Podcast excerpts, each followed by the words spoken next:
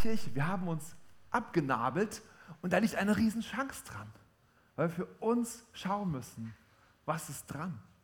Was ist denn so die wichtigste Frage, wenn man dann so in die Selbstständigkeit geht, wenn man erwachsen wird, wenn man dann da so steht und sagt so, ja, was ist so die wichtigste Frage? Ich glaube, die Frage ist, und jetzt? Was mache ich jetzt? Was ist jetzt mein Plan? Wo gehe ich hin? Was studiere ich? Was will ich lernen? Was will ich arbeiten oder gar nichts machen? Wie auch immer. Was, was will ich tun? Und dieser Sonntag passt einfach so perfekt, dass wir heute darüber sprechen, was wollen wir eigentlich als Kirche? Was ist unser Plan? Was, was hat uns Gott so aufs Herz gelegt? Und es hat natürlich auch mit, unserem, mit uns selbst zu tun, mit jedem Einzelnen von uns. Denn diese Kirche hier ist ja nicht das Gebäude. Die Kirche ist ja nicht die Stader Straße 224. Wir sagen manchmal, ich gehe am Sonntag in die Gemeinde. Ist eigentlich gar nicht richtig. Wir sind die Gemeinde. Da, wo wir sind, ist Gemeinde. Wenn sich eine Kleingruppe trifft, da ist Gemeinde. Ja, wir treffen uns hier zum Gottesdienst. Die Familie kommt zusammen am Sonntag. Alle, jeder einzelne Mensch macht die Gemeinde aus. Bevor ich aber so konkret in die Vision reingehen möchte, möchte ich erst nochmal in, in, in die Bibelstelle hineinschauen, in die Bibel hineinschauen. In der Vorbereitung auf diesen Gottesdienst kam von verschiedensten Seiten, wirklich von fünf, sechs verschiedenen Seiten Eindrücke, in, mal im Gottesdienst, mal in einem Leitertreffen, mal ein befreundeter Pastor, der mir, mir plötzlich was gesagt hat. Und die passten alle genau zusammen, wo ich merkte, Gott bereitet etwas vor. Ich muss gar nicht irgendwie groß irgendwie gucken, oh, was könnte passen. Gott hat schon gesprochen. Er hat alles schon vorbereitet. So ist er. Ich glaube, wir müssen immer nur so ein bisschen die, die Ohren aufmachen, um so zu hören, Gott, was möchtest du eigentlich? Und er wird reden. Er wird uns lenken. Es ging immer wieder um das Gleiche. Die Herrlichkeit Gottes. Es ging darum, dass wir ein Stück vom Himmel sehen. Dass der Himmel sich ein bisschen öffnet, ein Stück vom Himmel hier ankommt in dieser Gemeinde und die Herrlichkeit Gottes zu sehen ist. Das kam von allen möglichen Seiten. Das ist so ein, ein Herzenswunsch Gottes vielleicht, denke ich mal, hier zu sein, hier bei uns. Die Bibelstelle, die es am meisten ausdrückt, die finden wir bei Mose. Mose war in so einer super schwierigen Situation. Er war so der Mittler zwischen dem Volk Gottes und Gott. Und nun war diese blöde Situation, Mose war lange mit Gott unterwegs auf dem Berg Sinai und es war so lang, dass das Volk Israel gesagt hatte, na nu, wo ist denn der Mose hin? Gibt es den vielleicht gar nicht mehr? Und Gott haben wir sowieso keinen Kontakt, da brauchen wir ja Mose zu. Also kommen wir einfach auf die Idee, wir machen uns unseren eigenen Gott. Haben so das Gold zusammengesammelt, haben es dann irgendwie so ein Feuer gemacht und dann so ein, so ein goldenes Kalb dann ähm, gebaut und das haben sie angefangen anzubeten. Und das ist das Schlimmste, was sie tun konnten als Volk Gottes. Das ist, das ist absolut ein, ein Desaster, was sie da getan haben. Sie haben sich gegen Gott gestellt, sie haben sich gegen Mose als eingesetzten Leiter gestellt, sie haben sich gegen das wichtigste Gebot gesetzt, was Jesus gesagt hat. Du sollst den Herrn, deinen Gott lieben mit deinem ganzen Herzen, mit deiner ganzen Seele und deinem ganzen Verstand. Das haben sie einfach alles über den Haufen geworfen. Und die Bibel beschreibt nun, dass Gott sich von diesem Volk dann zurückgezogen hat. In der Bibel steht so, wie, wie Gott sagt, ich bin so zornig und ich gehe lieber weg aus diesem Volk, damit ich das nicht vernichte. Das war die Situation und da stand Mose nun und er redete mit Gott darüber. Und Gott sagte so, ja, ich werde dir aber einen Engel senden, der wird das Volk dann leiten in das verheißene Land. Das Land, wo Honig fließt und Milch. Könnte man eigentlich sagen, ist doch super. Ja, also Gott führt das Volk in das verheißene Land, da wo Milch und Honig fließt. Wunderbar. Das Ganze hat aber einen Haken. Gott selbst wird nicht mehr in der Mitte des Volkes wohnen. Gott ist nicht mehr da. Mose soll es aber weiterführen. Ja? Ähm, was für eine schwere Aufgabe, ein Volk anzuführen, wo Gott gar nicht mehr drin ist. Stellt euch mal vor, du bist ein Pastor einer Gemeinde und Gott sagt zu dir, also dich als Pastor führe ich gerne weiter, aber mit deiner Gemeinde, da, da kann ich einfach nichts mehr anfangen. Äh, äh, da, da, bin ich nicht mehr drin. So. Was soll das für eine Aufgabe sein als Pastor? Es geht einfach gar nicht. Es macht einfach gar keinen Sinn. Mose war verzweifelt. Was sollte er nun tun? Und er tat genau das Richtige. Er ging zu Gott und hat das alles vor Gott bewegt. Und dann lesen wir eben in der Bibel 2. Mose 33, Vers 15. Da entgegnete Mose, wenn du nicht selbst mit uns gehst, dann führe uns nicht von hier weg. Denn woran soll man erkennen, dass du deinem Volk und mir wohlgesinnt bist? Doch einzig daran, dass du mit uns ziehst und wir uns deshalb vor allen anderen Völkern auf der Erde auszeichnen. Was nützt es dem Land Israel, dem, Volk Israel, in einem Land zu wohnen mit Milch und Honig, wenn Gott nicht gegenwärtig ist? Was nützt es uns als Gemeinde, wenn wir hier ein tolles Programm haben, tolle Musik, ja, super Technik, aber Gott nicht gegenwärtig ist? Was nützt es, wenn Menschen hierher sogar herkommen? Wir bringen Freunde mit und Nachbarn und sie finden das toll, die Atmosphäre ist irgendwie cool und im Café gibt es super Essen, sie kommen immer wieder, aber sie lernen Jesus nicht kennen. Es ist alles völlig umsonst. Es macht keinen Sinn. Gott muss in unserer Mitte sein. Gott muss in unserer Mitte sein. Seine Herrlichkeit soll hier sein.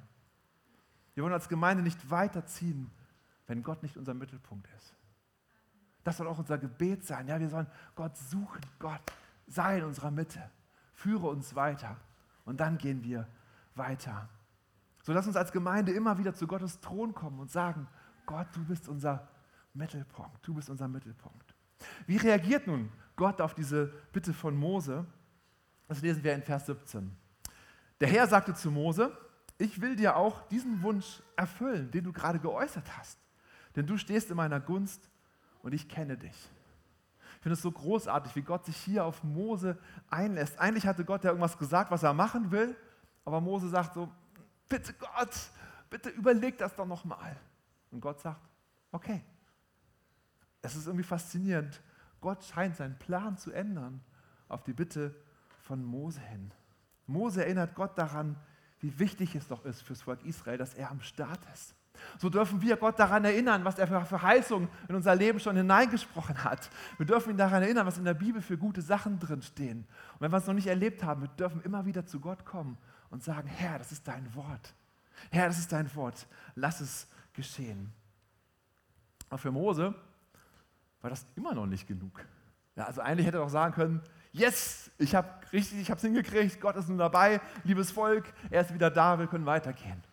Aber ich glaube, Mose war so fertig von dieser Spannung, in der er stand, ja, zwischen Gott und dem Volk Israel. Vielleicht hat er so eine Art Burnout gehabt. Ich glaube, er, er brauchte einfach eine neue, frische Begegnung von Gott. Er brauchte einfach mal zu merken, wie groß ist Gott eigentlich. Und dann ging er nochmal zu Gott. Er traute sich nochmal zu Gott zu treten und eine Bitte zu äußern, die krass ist. Er sagte Vers 18, doch Mose hat noch eine weitere Bitte, lass mich deine Herrlichkeit sehen. Lass mich deine Herrlichkeit sehen. Was ist das für eine eigentlich schon unverschämte Bitte? Gott zu sagen, lass mich deine Herrlichkeit sehen. Wir wissen doch ganz genau, wenn wir Gott sehen würden, wir würden umkommen. Wie reagiert nun Gott? Und da sieht man die Liebe Gottes mit seinen Menschen. Das finde ich so faszinierend. Ja? Der Herr antwortet, ich will meine Güte an dir vorüberziehen lassen und will meinen Namen, der Herr, vor dir ausrufen. Ich schenke meine Gnade und meinem Erbarmen dem, den ich will. Mose sagt, lass mich deine Herrlichkeit sehen. Und Gott sagt, okay, was werde ich tun? Ich will meine Güte an dir vorüberziehen lassen, will meinen Namen, der Herr, vor dir ausrufen und ich schenke meine Gnade. Ich glaube, die Antwort, was es zeigt ein Stück von der Herrlichkeit Gottes, ist hier drin in diesem Bibelvers. Wenn wir sagen, zeig mir deine Herrlichkeit, Gott antwortet, meine Gnade und meine Güte. Das ist das, was die Herrlichkeit Gottes ausmacht. Was ist diese, diese Güte?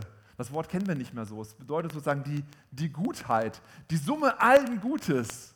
Allen Guten? Allen Gutes? Also alles Gute zusammengenommen, ja? Einfach alles, was irgendwie gut ist, zusammengenommen. Das ist so, was Gott beschreibt. Alles Gute von Gott. Und Gott ist einfach so extrem gut. Ja? Man könnte es auch übersetzen als die Schönheit. Alles Schöne. Das, das bezeichnet die Herrlichkeit Gottes. Was ist die Gnade? Die Gnade ist die unverdiente Gnade, dass wir unsere Schuld, die wir eigentlich haben, nicht ableisten müssen, sondern wir sind von der Schuld befreit, weil Jesus für uns ans Kreuz gegangen ist. Das ist die Gnade. Und diese Güte und Gnade beschreiben seine Herrlichkeit. Es ist ein Abbild seiner Herrlichkeit. Wenn wir also in der Gemeinde von seiner Güte sprechen und seine Gnade leben, dann werden wir ein Stück von seiner Herrlichkeit hier haben. Lasst uns also von Gottes Güte sprechen, von dem, was Gott Gutes tut in unserem Leben. Lass uns, lass uns davon sprechen, was, wie gut eigentlich Gott ist. Und lasst uns Gnade leben als Gemeinde. Lasst uns Gnade leben. Lasst uns Menschen, die hierher kommen und vielleicht eine komplett andere Gesinnung haben als wir, aufnehmen und sagen, herzlich willkommen. Sie müssen ja nicht gleich Mitglied werden, aber Sie dürfen gerne hierher kommen. Wir werden Sie willkommen heißen. Wir werden Ihnen Essen ausgeben. Wir werden mit Ihnen zusammen speisen, wie Jesus mit allen Menschen gespiesen hat, wo dem man das gar nicht machen durfte. So lasst uns gnädig sein, Gottes Gnade leben, dann wird seine Herrlichkeit hier sein. Und dann geht es noch weiter. Vers 20, mein Angesicht, lieber Mose, kannst du aber nicht sehen, denn kein Mensch wird leben, der mich sieht. Ah ja, das haben wir vielleicht schon mal gehört, ja. Gott selbst kann man nicht sehen. Ähm, diese unverhüllte Herrlichkeit Gottes, wenn wir die sehen würden, ich glaube, wir würden so wahrscheinlich sofort zerschmelzen und aufgelöst werden. Das geht einfach gar nicht. Aber in der Bibel finden wir mehrere Zeugnisse davon, wo Menschen Gott erlebt, gesehen oder gesprochen haben. Ich habe mal nachgeguckt. Hagar zum Beispiel, Jakob, Mose, Aaron und 70 Älteste, Gideon, Manoach in, Richter, Jesaja, Hesekiel und, und selbst Johannes in der Offenbarung. Die alle haben Gott erlebt und Gott gesehen. Wie passt das zusammen? Stimmt da was in der Bibel nicht? Wenn man Gott sehen, nicht sehen darf, weil man vergeht, trotzdem haben Menschen ihn gesehen? Es wird erklärt in der Bibel. Johannes 1, Vers 18 steht es. Niemand hat Gott je gesehen. Der einzige Sohn hat ihn uns offenbart. Er, der selbst Gott ist und an der Seite des Vaters sitzt. Niemand hat Gott je gesehen, aber der einzige Sohn hat ihn uns offenbart. Jesus hat uns Gott offenbart. Wir denken manchmal, dass Jesus es erst ab dem Neuen Testament gibt, ja, weil sonst in der Bibel nicht der Name Jesus vorkommt. Jesus gab es im Alten Testament auch schon. Jesus gab es immer. Den Sohn Gottes gab es schon immer. Und so haben die Menschen, ich bin davon nicht fest von überzeugt, immer wieder Jesus gesehen. Sie sind Jesus begegnet, auch schon im Alten Testament. Sie haben eine Offenbarung von, von Jesus gehabt und so haben sie mit Gott, sozusagen durch seinen Sohn, ihn haben sie gesehen. Und so lautet die Antwort für, für uns, Jesus ist die Antwort für uns. Wie immer, ja. Die Herrlichkeit Gottes, wie können wir sie hier erleben, wenn Jesus hier ist? Wenn Jesus hier sich offenbart in uns. Ähm, deshalb konnte Jesus auch sagen, wer mich sieht, der sieht den Vater. Jesus ist das Bindeglied zwischen Gott und uns. Jesus ist der, der am besten Gottes Herrlichkeit widerspiegeln kann. Also zusätzlich zur Güte und zur Gnade, lass uns immer Jesus in den Mittelpunkt nehmen. Immer Jesus in den Mittelpunkt nehmen. Er spiegelt die Herrlichkeit wider. Ich habe noch eine spannende Bibelstelle gefunden, die das ausdrückt. Hebräer 1, Vers 3. Da steht, dieser Jesus ist die Ausstrahlung seiner Herrlichkeit und der Ausdruck seines Wesens. Wenn wir also Jesus hier hineinnehmen, dann ist die Herrlichkeit Gottes hier. Lass uns also in allem, was wir tun, in allem, was wir denken, was wir machen hier, immer drauf schauen, ist es Jesus-like? Ist es Jesus, der hier ist? In allem, was wir tun. Wenn die Herrlichkeit Gottes hier ist, dann wird etwas passieren. Mehr von Jesus, ja, weniger von unseren Worten, mehr von seinen Worten. Weniger von unseren Klagen, sondern mehr von seinen Wundern zu reden. Lass uns darüber nachdenken, was für Facetten hatte Jesus, wie wäre er unterwegs. Er hat Menschen geliebt ohne Ende. Er hat alles für sie getan. Er hat Nächte durchgebetet. Das war Jesus.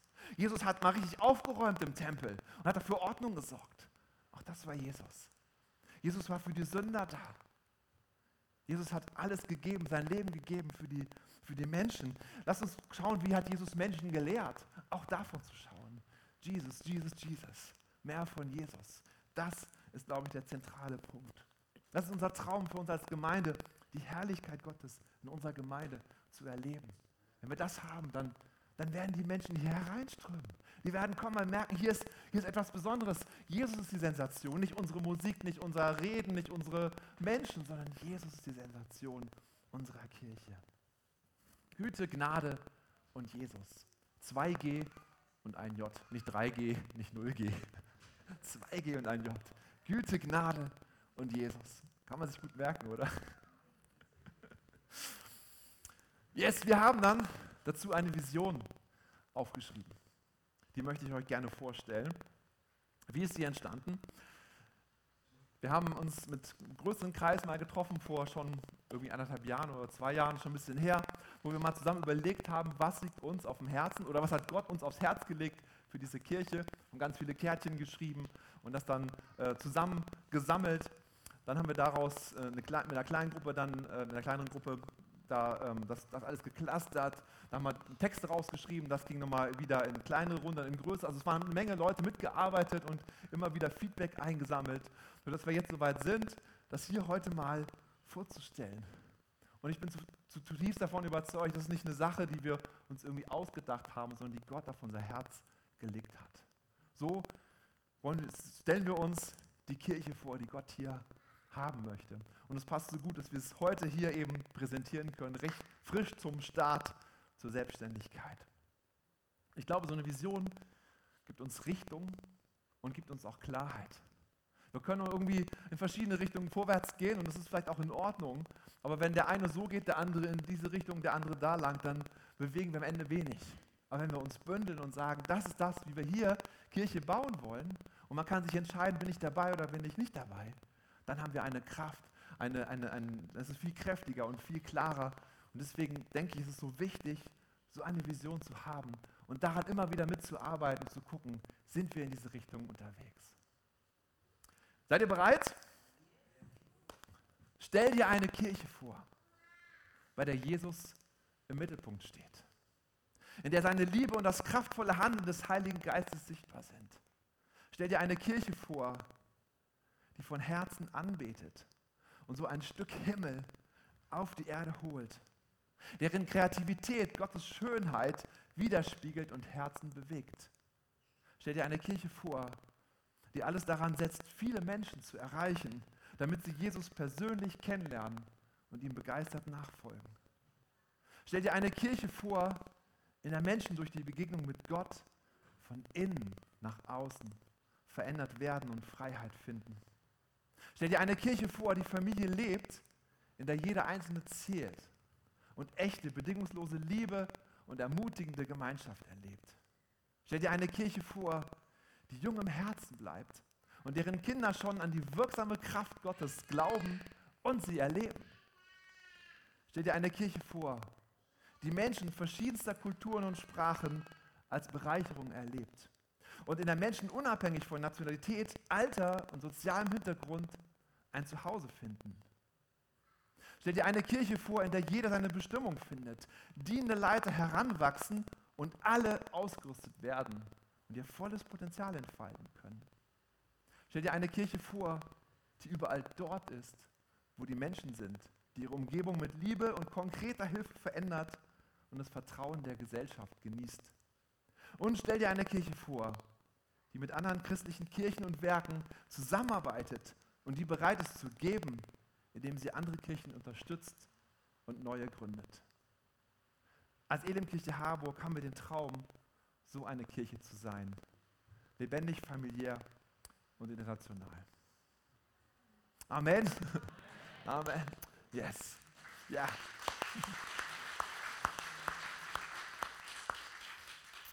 Ja, wir haben das vorgestellt auch bei verschiedenen Leuten und es war, kam immer Begeisterung auf es kam auch dieser Gedanke auf, es ist lang, aber es ist auch gut so, weil es eben ganz viel erklärt und was wir so auf dem Herzen tragen. Aber wir brauchen auch nochmal so eine Verdichtung von dem. Weil dass wir hinterher noch so mit einem Satz oder so, ja, so ein Element rausgehen können, dass man sich auch vielleicht be besser merken kann, als zehn Sätze sich zu merken. Und daran arbeiten wir noch, da sind wir noch nicht, nicht dabei und das werden wir auch äh, vor Gott bewegen und verschiedene Leute fragen und so, dass das nicht irgendwie sich ein Einzelner ausdenkt, so, sondern das geht noch, glaube ich, noch noch weiter. Und dann wollen wir die Vision nehmen und daran eben auch schauen, wie, wie ist unsere Struktur in dieser Gemeinde hier. Vielleicht sogar unser Name nochmal zu hinterfragen. Ist der Name, den wir haben, der richtige, der die Vision am besten ausdrückt? Ich glaube, es ist so wichtig, wirklich das, was uns Gott geschenkt hat, zu nehmen und konsequent daran entlang zu gehen. Ich möchte jetzt Folgendes machen. Ich möchte gern nochmal die Vision vorstellen. Und zwar nicht ich selber, sondern ich habe für jeden einzelnen Punkt jemanden gefragt, der diese diesen Punkt vorstellen kann. Und das war faszinierend. Ich habe so drüber nachgedacht, wer kann diesen Punkt vorstellen. Und sofort kam mir ein Name im Sinn. Für jeden Punkt ist jemand hier in der Gemeinde, der sagt, wo man merkt, das lebt er schon. Das ist eigentlich schon in seinem Herzen drin. Und ich habe dann die Person gefragt und alle haben sofort gesagt, ja, mache ich. Klar, stelle ich gerne vor. Sodass wir jetzt mal äh, die Punkte durchgehen können und dann kann jeder Einzelne nochmal was etwas dazu sagen, was ihm persönlich auf dem Herzen liegt, was wir vielleicht auch hier als Gemeinde machen werden. Ich fange an mit dem ersten Punkt und dann ähm, werden, wir, werden wir weitermachen. Der erste Punkt war, stell dir eine Kirche vor, bei der Jesus im Mittelpunkt steht, in der seine Liebe und das kraftvolle Handeln des Heiligen Geistes sichtbar sind. Wir haben hier schon darüber gesprochen, Jesus im Mittelpunkt. Deswegen, das soll ganz am Anfang der Vision stehen, das soll ganz, ganz klar sein. Darum geht es. Das kraftvolle Handeln des Heiligen Geistes. Ja, wir wollen eine Gemeinde sein, die den Namen Pfingstgemeinde auch wirklich würdig ist. Also hier soll auch wirklich der Heilige Geist erlebbar sein.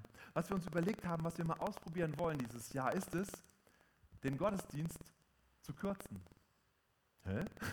zu kürzen? Wie passt das zusammen? Was ich festgestellt habe, ist, seit wir den Stream haben, haben manche Menschen Schwierigkeiten, nach vorne zu kommen und Eindrücke zu erzählen, Zeugnisse zu erzählen. Und so sind wir auf die Idee gekommen, wir kürzen den Gottesdienst auf ungefähr eine Stunde, den offiziellen Gottesdienst, machen dann den Stream aus und machen dann den Raum auf für was auch immer dann kommt. Ja.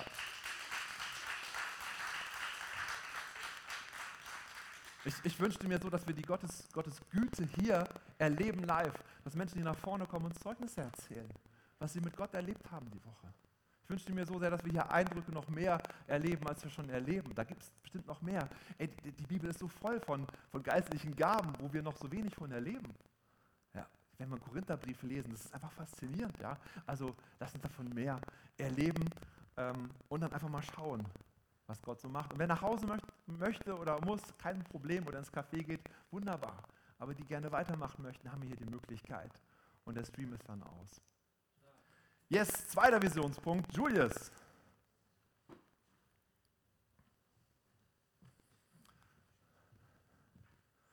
Should I translate you? Okay. Halleluja. Halleluja. Okay. Ich habe nur zwei Minuten, oder? Imagine a church uh, whose creativity worships and reflects God's beauty. Also die Kirche soll äh, Kreativität, Lobpreis und Gottes ja, äh, Schönheit vorstellen. Yeah, moves the heart of people. So das, das Herz von Menschen bewegen. And connects them to heaven. Und soll das Herz der Menschen zum, zum Himmel. To God's, to God's presence. Zu Gottes Gegenwart. Uh, Psalm 16, 11 says, You will show me the path of life. Du wirst mir die, die Psalms 16. Psalm 16 sagt, du wirst mir ein, nochmal? 16, 11. You will show me the path of life. Du wirst mir ein, ein, ein Stück meines Lebens zeigen. In your presence is fullness of joy. Und in deiner Gegenwart ist die Fülle von Freude. And at your right hand are pleasures forevermore. Und deine? Ja, ich verstehe nicht, nicht so. Gut hier vorne, die Lautsprecher. At your right hand. In seiner Gerechtigkeit. Their pleasures forevermore. Ja. In deiner Gerechtigkeit ist. Hallelujah. Sagen Liebe für mehr. So, imagine a church where we worship God creatively. Stell dir eine Kirche vor, in der wir Gott kreativ anbeten. And worship is beyond singing from the piano or from the drums or the guitar. Und Lobpreis geht darüber hinaus vom Klavierspielen oder Gitarre. Worship begins when you step into the church. Lobpreis beginnt, wenn wir in die Kirche hinein. And you say hello to somebody. Und du sagst Hallo zu jemandem. And it reflects the beauty of God. Und das reflektiert die Schönheit Gottes. And you are in a technique and you're missing and it's reflecting the beauty of God. Und du sitzt an der Technik und, und mischst da irgendwie am Mischpult rum und du reflektierst. Or, or whatever you do in church, when you lift your hands up Egal, was du tust, to heaven, du hebst deine Hände hoch zu Gott. It reflects the beauty of God. Es, es, es widerspiegelt die Schönheit. And that is real worship. And we we envision a church where we all worship God in our own way. Und das ist Lobpreis und wir haben so die Vision als Kirche, dass wir in, in allen Wegen Gott anbeten. and we reflect God's beauty und Gottes Herrlichkeit, And we move Schönheit widerspiegeln. and we move the hearts of the next person. We inspire the next person. Und wir das Herz unseres Nachbarn bewegen. And wir the das most- Herz des Nachbarn inspirieren. And the most important, our worship connects us to God Und das Allerwichtigste, dass unser Lobpreis uns mit Gott verbindet. so we can experience His love, His grace. Sodass wir seine Liebe erfahren und seine Gnade erfahren. It says, In your presence, there is fullness of joy. In seiner Gegenwart. Hallelujah. So as we worship the Hallelujah. presence, uh, we- we're connected to the presence of God. Also im Lobpreis werden wir uns verbinden mit der Gegenwart Gottes. And where the presence of God is, there is liberty. Und wo die, Frei äh, wo die Gegenwart Gottes ist, da ist Freiheit. And this is a picture uh, of the vision we have in our hearts for creative worship. Ja, und das ist ein, ein Bild von der Vision, was wir haben für kreativen Lobpreis. Yep. Amen. Lesen.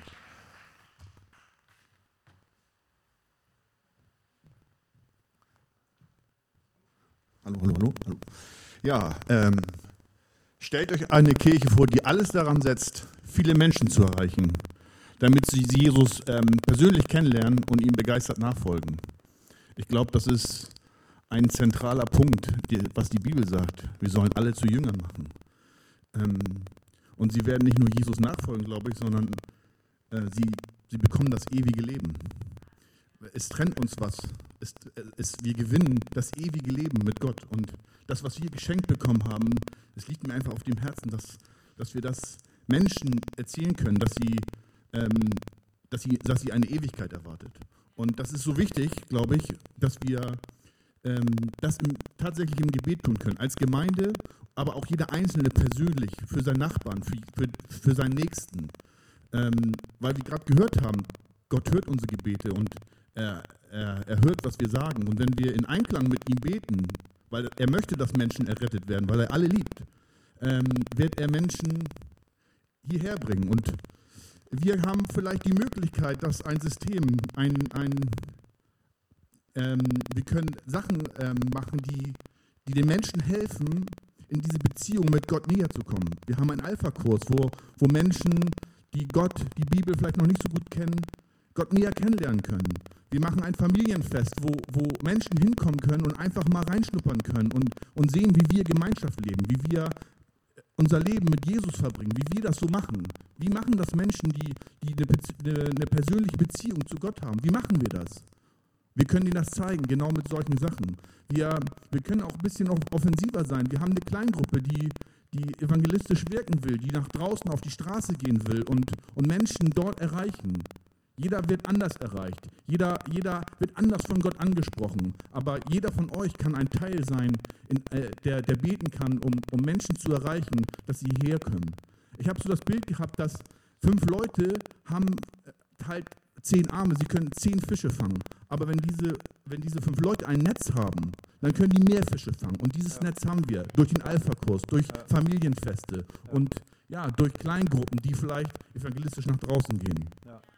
Amen. Stark.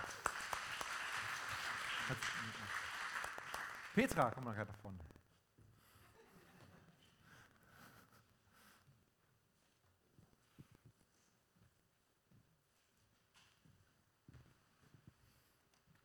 So, stell dir vor, eine Kirche, in der Menschen durch die Begegnung mit Gott von innen nach außen verändert werden und Freiheit finden. Wir haben, glaube ich, schon ganz viel heute darüber gehört, welche Möglichkeiten wir hier schon haben, ähm, an wo Menschen Gott begegnen können. Genau, der Alpha-Kurs. Im Café haben wir immer wieder gemerkt, dass der Gottesdienst sich fortsetzt, dass Menschen über das, was sie bewegt, das, was Jens Martin vorhin gesagt hat, genau da, wo der Gottesdienst aufhört, da ist etwas in ihnen entstanden, da, da ist etwas hochgekommen. Und sehr häufig ist es im Café, wo dann darüber geredet wird, wo Menschen sich öffnen, wo noch gebetet wird, wo Begegnungen mit Gott stattfinden. Ich glaube, das Wichtigste ist, die, oder die beste Botschaft ist, genau das will Gott, uns verändern, uns innerlich verändern. Er will nicht, dass wir gebunden sind, dass wir in Ängsten leben, dass wir unfrei sind, weil wenn wir in uns sowas haben, dann können wir nicht Freiheit weitergeben. Wenn wir gebunden sind, wenn wir Angst haben, können wir nicht zu den Menschen sagen, hab keine Angst. Also erstmal glaube ich, muss Gott uns verändern, innerlich, muss uns bewegen. Und durch diese Begegnung, die wir mit Gott haben, werden wir es fließen lassen können. Auch ganz natürlich. Wir brauchen dazu auch nicht gut sein. Gott hat ja alles für uns schon gemacht. Wir müssen nur diese Verheißungen glauben und uns auch öffnen dafür, dass Gott uns verändern kann. Ich glaube, ich kann hier fünf Jahre sitzen, zehn Jahre sitzen. Vielleicht lasse ich Gott gar nicht an mein Herz. Lass Gott an dein Herz. Lass Gott dich verändern, dich in die Freiheit führen, dich aus den Ängsten rausführen. Und er macht das er macht das. Du musst das nicht machen. Du musst auch nichts machen. Oder wenn du denkst, du hast Scham oder du hast irgendwas oder du bist nicht würdig. Du bist würdig. Das hat Gott gesagt. Und er wird alles tun, damit du dann wieder das fließen lassen kannst. Komm du in die Freiheit und Menschen draußen werden auch in die Freiheit kommen. Wir wollen einfach erwarten in diesem Jahr, dass Gott präsent ist, dass Gott hier wirklich Menschen hier befreit, Menschen berührt und all das wird dann auch überall hin fließen in diese Stadt, in dieses Land, in unsere Familien und das wollen wir erwarten für 22. Yes.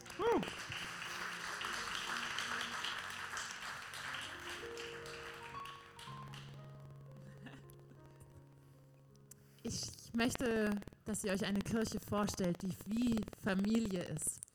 Und ich liebe Familie und ich liebe es, mit euch Familie zu sein. Und wir wollen zusammen Familie sein, wo jeder Einzelne zählt. Wir finden, dass jeder Einzelne wichtig ist. Jeder, der hier sitzt, jeder, der hinzukommt, ob der heute zum ersten Mal oder zum 55. Mal da ist, du bist wichtig. Mit deinen Kanten, mit deinen Ecken, so wie es dir geht, egal ob dein Leben läuft oder nicht läuft, du zählst. Und das ist das, was wir als Kirche leben wollen. Und so wie an einem Körper, ich hatte so das Bild von einem Körper, wo jeder einzelne Körperteil einfach total unterschiedlich ist und auch unterschiedliche Funktionen haben. So wollen wir als Kirche sein. Jeder ist wichtig und jede Funktion ist wichtig. Und wir wollen, dass du weißt, dass du bedingungslose Liebe hier erleben kannst. Wir lieben dich. Wir lieben dich. Egal wie du bist, weil Gott liebt dich und deswegen lieben wir dich. Und wir wollen, dass du Gemeinschaft erlebst. Wir wollen mit dir Beziehung erleben. Heute soll das anfangen, aber es ist was, was eine Sache ist, die wir zusammen noch viel, viel tiefer erleben wollen, was Beziehung heißt. Und das wollen wir in Form von Kleingruppen machen. Wenn du noch keine Kleingruppe hast, such dir eine Kleingruppe. Wenn du merkst, es gibt gar keine Kleingruppe, die zu mir passt, kein Problem, gründe eine Kleingruppe, ja?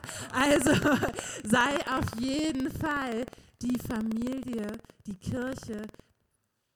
Du bist derjenige, der diese, diese Familie sein kann, indem du Familie bist für andere. Also lass uns zusammen eine Kirche sein, wo Familie stattfindet. Ja, sehr gut. Silvia.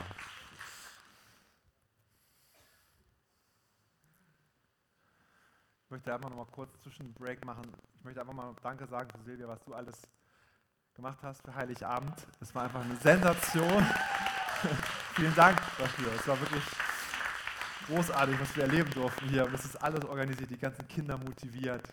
Und äh, einfach ein, war großartig, was wir hier erleben durften. Es war ein Segen für so viele Menschen. Ja, das wäre cool. Ja, ich darf den Punkt vorstellen. Stell dir eine Kirche vor, die jung im Herzen bleibt und deren Kinder schon an die wirksame Kraft Gottes glauben. Als ich so darüber nachgedacht habe, was heißt jung im Herzen bleiben überhaupt, da habe ich sofort junge Menschen im Kopf gehabt und so Verhaltensweisen, die so augenscheinlich sind und die ich euch kurz vorstellen möchte. Ähm, es sind unglaublich viele, aber ich glaube, ich habe so drei wesentliche Merkmale von jungen Menschen rausgesucht und ja, kurz was dazu sagen. Da wäre zunächst, junge Menschen sind unglaublich neugierig. Hm.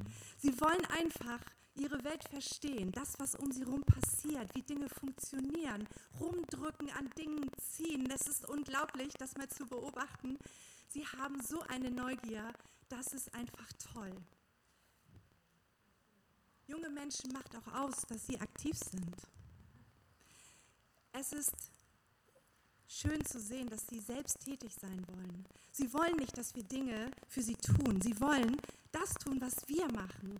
Wenn sie uns anschauen, uns als Eltern, ähm, wie wir bügeln, wie wir kochen, ähm, ja, ich glaube, ihr findet euch da wieder. Kinder sind aktiv, junge Menschen sind aktiv.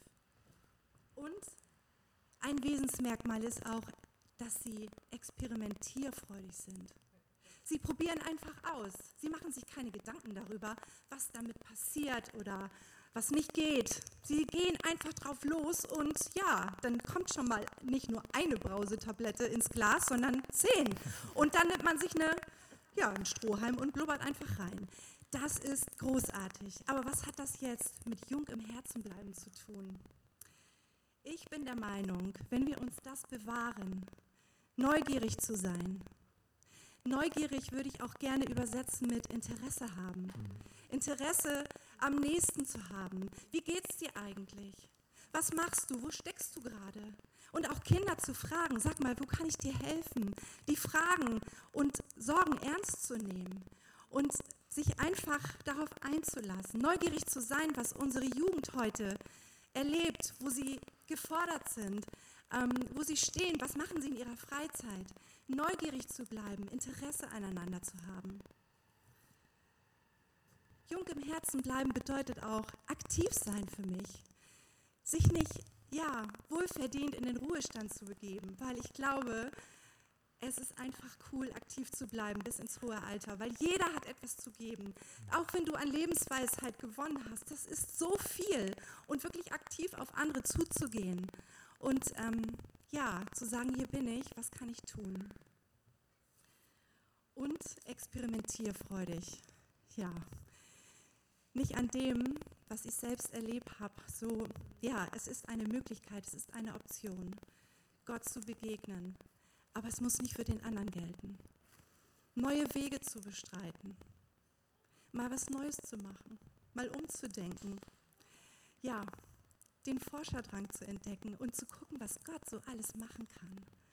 Und ja, was hat das mit wirksame Kraft Gottes für unsere Kinder und dass sie das auch erleben? Ich glaube, dass diese, Jens Martin, kannst du mal zu mir festhalten, dass diese drei Dinge, wenn wir die bewahren und unsere Kinder darin unterstützen, dass sie ganz individuell ihren Weg mit Gott gehen können und wir sie begleiten, wir sie an die Hand nehmen, dann wird sich das meiner Meinung nach entwickeln, weil Gott möchte Kindern begegnen. Gott will sie da abholen, wo sie stehen. In ihrer Einfachheit, in ihrer Unperfektion. Das ist einfach das, ja, was mich bewegt. Und ja. mal schauen. Hammer. Danke. Ja, Bogdan und Justina, gerne nach vorne.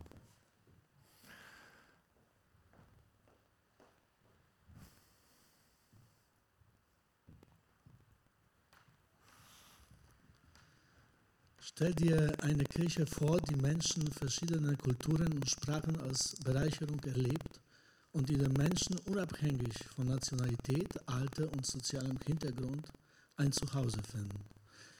Also mein Herz äh, sagt, sagt, mir schon seit langem, ähm, ich soll mir das nicht nur vorstellen.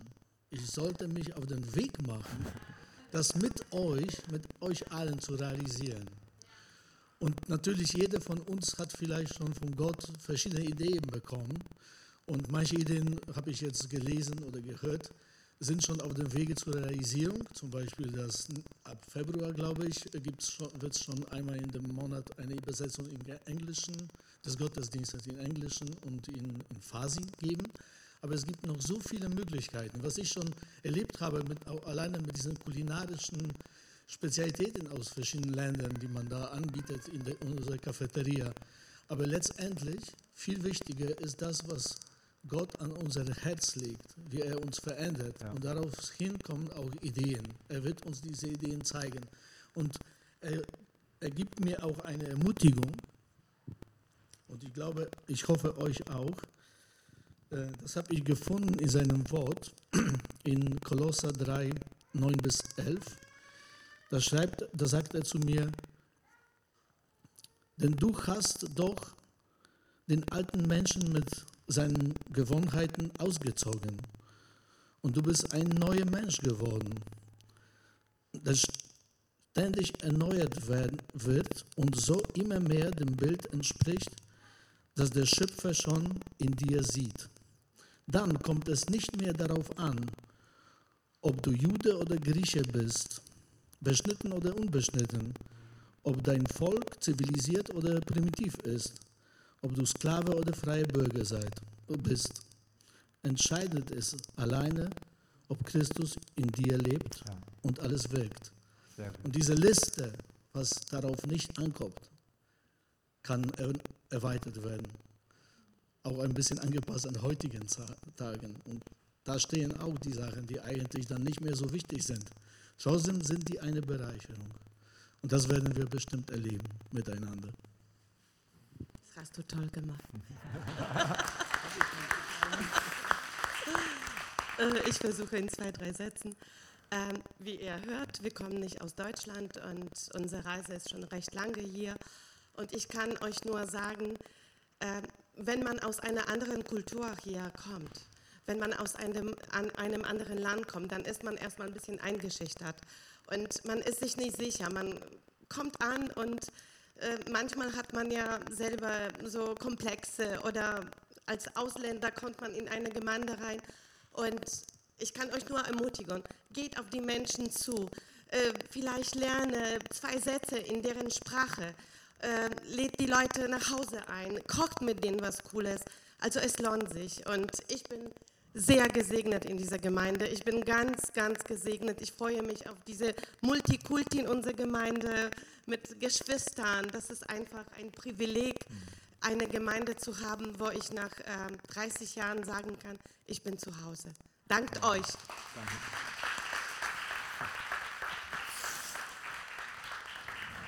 Georg.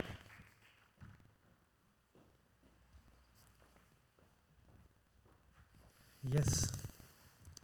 Stell dir eine Kirche vor, in der jeder seine Bestimmung findet, in der dienende Leiter heranwachsen und alle ausgerüstet werden und ihr volles Potenzial entfalten. Da stecken für mich drei ganz wichtige Sachen drin.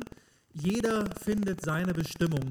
Wir glauben wirklich, dass Gott für jeden etwas vorbereitet hat. Wir glauben, dass Gott in jedem Leben wirken möchte, dass Gott wirklich auch in jeden etwas hineingelegt hat, was ja herauskommen möchte, was zur Entfaltung kommen möchte. Und wir wollen uns im nächsten Jahr und auch darüber hinaus als Kirche darauf ausstrecken, wirklich zu entdecken, was in jedem Einzelnen steckt und gemeinsam wirklich so diese Schritte zu gehen, das mehr und mehr auch zu feiern und nach vorne zu bringen und das ganz, ganz, ja, dass die ganze Kirche davon wirklich bereichert wird, was in jedem Einzelnen steckt.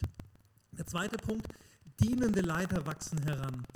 Wir wollen wirklich dieses biblische Prinzip der Leiterschaft auf eine gesunde Art hier in unserer Kirche leben. Und da wollen wir noch mehr entdecken, was heißt das? Was ist ja das biblische Prinzip Leiterschaft? Was steckt dahinter? Wie funktioniert das? Danach wollen wir uns ausstrecken und da wollen wir Schritte machen. Und wir wollen auch unser Leitungsteam vergrößern. Im nächsten Jahr werden wir Leute dazu nehmen, die uns da noch bereichern, die uns vielfältiger machen, die neue Dinge einbringen, die äh, uns so bisher äh, gar nicht irgendwie so ja, bewegen konnten, weil sie gar nicht unserer Natur entsprechen. Da werden wir Schritte gehen und dann werden wir sie euch vorschlagen, nachdem sie hospitiert haben. Und darüber können wir auch als ganze Kirche wachsen. Wenn unsere Leiterschaft wächst, wenn Menschen die Verantwortung übernehmen, wachsen, dann wird die ganze Kirche wachsen können und das wird großartig werden. Und der letzte Punkt, der da drin steckt, ist, alle werden ausgerüstet und können ihr volles Potenzial entfalten. Alle sollen ausgerüstet werden. Wir wollen wirklich so diesen Fokus darauf setzen, wirklich Tiefgang hinzubekommen, so den Fokus darauf, immer tiefer zu gehen. Jeder Einzelne kann sein Potenzial entfalten. Und wir wollen uns gemeinsam auf den Weg machen und darauf ausrichten, tiefer in Gottes Wort, tiefer in der Gemeinschaft, tiefer in der Beziehung zu Jesus zu gehen. Und eine Sache, die wir tun werden nächstes Jahr, ist so diesen Wachstumsweg, den wir begonnen haben, so auszuarbeiten, weiter auszufeilen und beispielsweise eine Bibelkleingruppe ab April zu starten. Für jeden, der sagt, hey, ich will noch tiefer in Gottes Wort gehen, ich will mehr verstehen, ich will mehr brennen dafür, ich will mehr von dem erkennen, was Gott wirklich spricht und was für eine Relevanz das für mein Leben hat. Das wird ab April starten, aber das ist nur ein Teil von diesem Wachstumsweg, den wir gehen möchten, um wirklich jeden tiefer noch in die Begegnung mit Gott und in ja, das Erkennen von dem, was in der Bibel steht, zu bringen.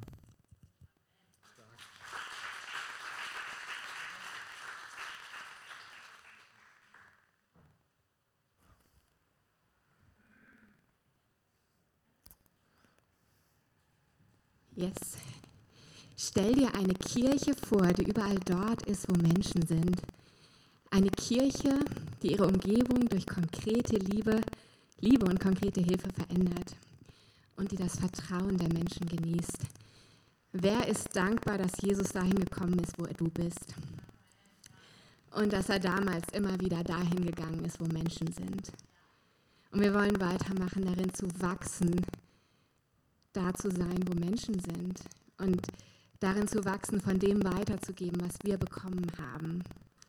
Und ähm, ja, ganz konkret da, wo wir sind, Stader Straße, gibt es einige Wohnungsbordelle in direkter Nachbarschaft. Und die Menschen, die dazugehören, sind es, die Jesus am Herzen liegen. Und die Menschen, die dazugehören, sind es, die wir kennenlernen wollen und denen wir Würde und Wert zusprechen wollen und denen wir weitergeben wollen von der Hoffnung, die wir selbst geschmeckt haben. Unter anderem.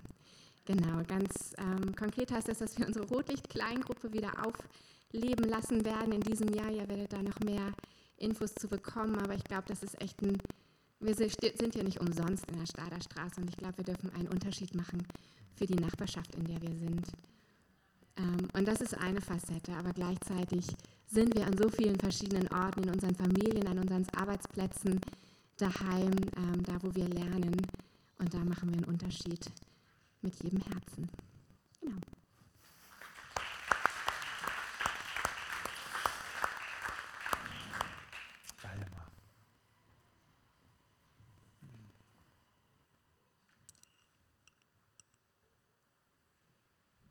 Wir sind eine Kirche, die mit anderen christlichen Kirchen und Werken zusammenarbeitet und die bereit ist zu geben, indem sie andere Kirchen unterstützt und neue gründet. Warum traue ich mich zu sagen, wir sind eine Kirche? Wir wollen das doch erstmal werden. Nein, ich glaube, wir sind eine Kirche, die zusammenarbeitet. Ich bin im Treppenhaus des Phoenixviertels unterwegs und mir kommt ein Mann entgegen, strahlt mich an, ich strahle zurück und wir nehmen uns in den Arm, in den Arm und begrüßen uns auf diese Weise. Ein Bruder, der in eine, zu einer anderen Gemeinde gehört.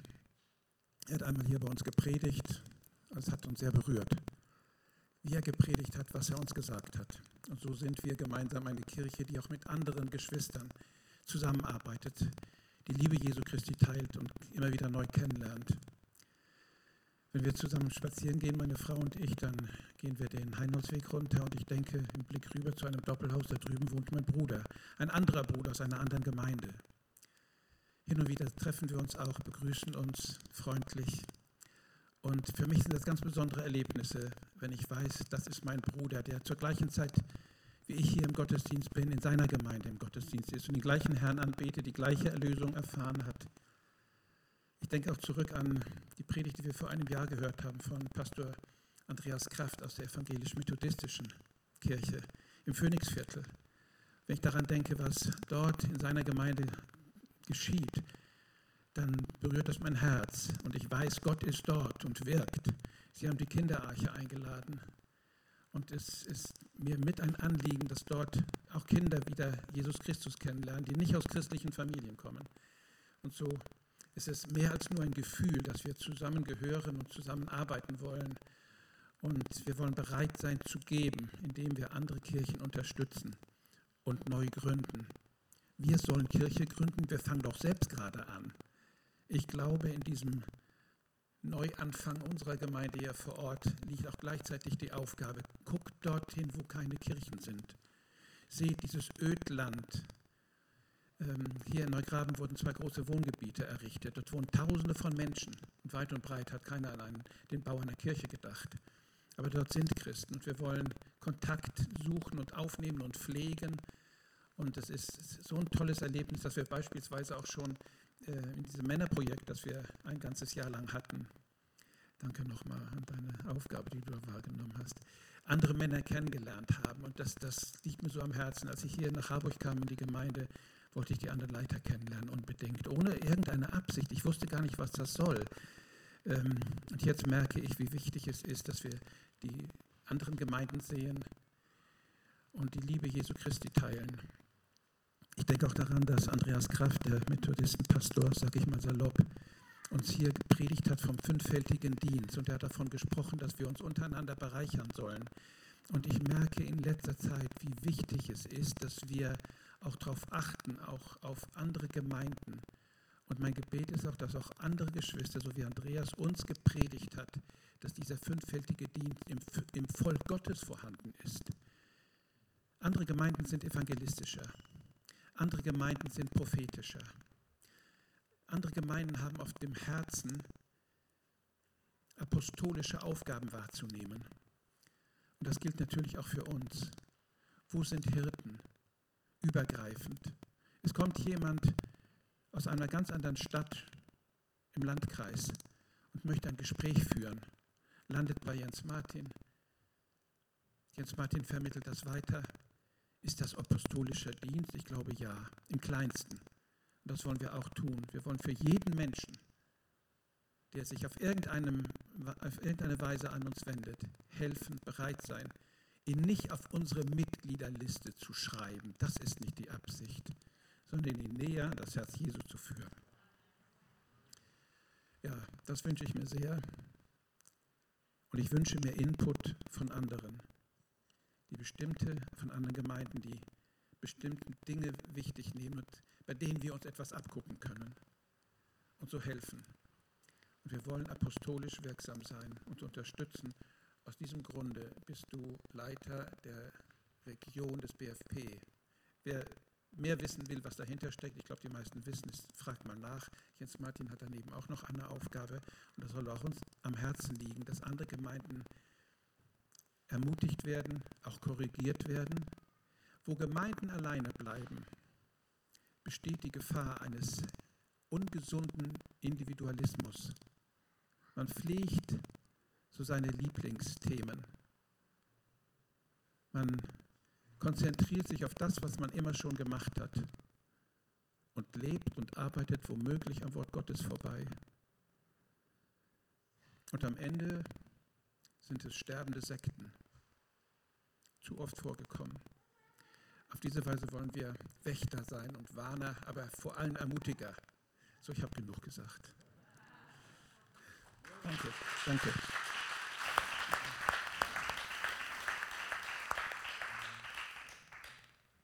Ich möchte, dass wir gleich beten dafür.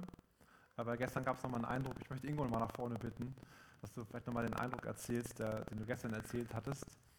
Ähm, hast du nochmal ein Mikrofon für uns? Ähm,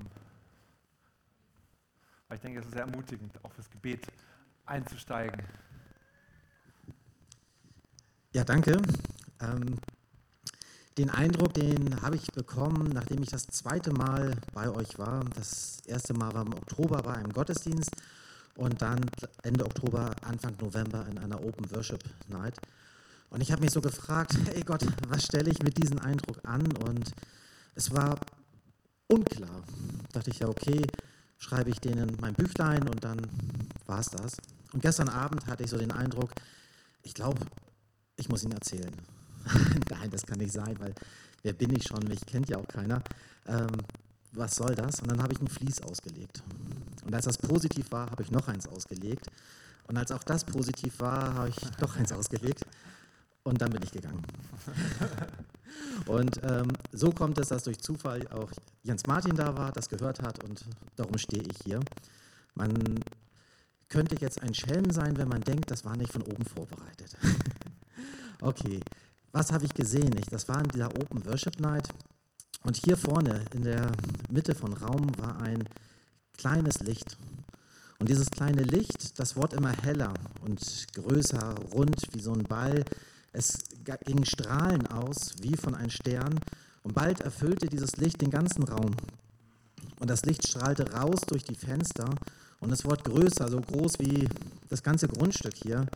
Und alle Menschen, die hier in Harburg wohnen, die in der Umgebung wohnen, die wurden aufmerksam auf dieses Licht. Sie wandten sich dem Licht zu, setzten sich teilweise in Bewegung und ich spürte eine Emotion dabei, und zwar ganz tiefe Freude. Das war's.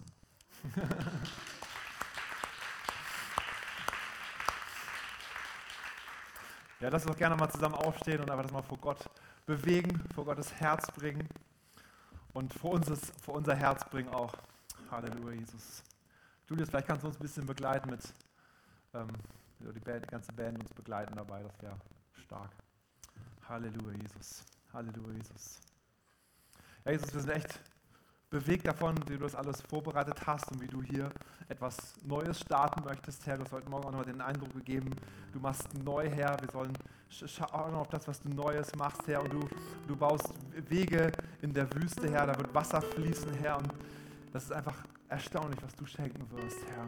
Ich danke dir für diese ganzen Eindrücke, die gekommen sind, die ganzen Menschen, die hier sind und ja, allein, was hier für Menschen hier vorne waren, was sie auf dem Herzen haben, das ist bewegend, Herr. Aber hier sind noch so viel mehr in diesem Raum, Herr. Und ich bete, Herr, dass du uns wirklich berufst, da hineinzugehen, was du möchtest, Herr. Ich bete, dass jeder von uns irgendwo ja, einfach einen Auftrag spürt, ein Teil davon zu sein, Herr. Ich bete, dass wir zusammenstehen als Gemeinde, dass es nicht irgendwie wenig Leute sind, die viel tragen, sondern dass es viele sind, die etwas tragen, Herr. Und dass wir zusammen merken, wir stehen zusammen als Gemeinde, als, als Familie und können etwas Großes bewegen, weil du das bist, der, der groß ist, Herr. Oh Gott, ich wir, wir, wir brauchen einfach dein Wirken, Herr. Und wir wollen sagen wie Mose, wenn du nicht hier in unserer Mitte bist, dann wollen wir uns kein Stück davon bewegen, Herr. Wir wollen kein Stück vorwärts gehen, wenn du nicht hier bist, Jesus. Jesus, du bist unser Mittelpunkt, Herr. Du bist unser Zentrum, Herr. Wir wollen es immer wieder sagen und, und immer wieder sagen und immer wieder sagen, Herr. Du bist unser Mittelpunkt, Herr. Wir wollen immer wieder prüfen, gefällt es dir? Ist es das, was du möchtest, Herr? So lenke und leite uns, Herr. Aleluia, Jesus. Aleluia, Jesus. Aleluia, Jesus. Toca, Jesus. Toca, Jesus. Jesus.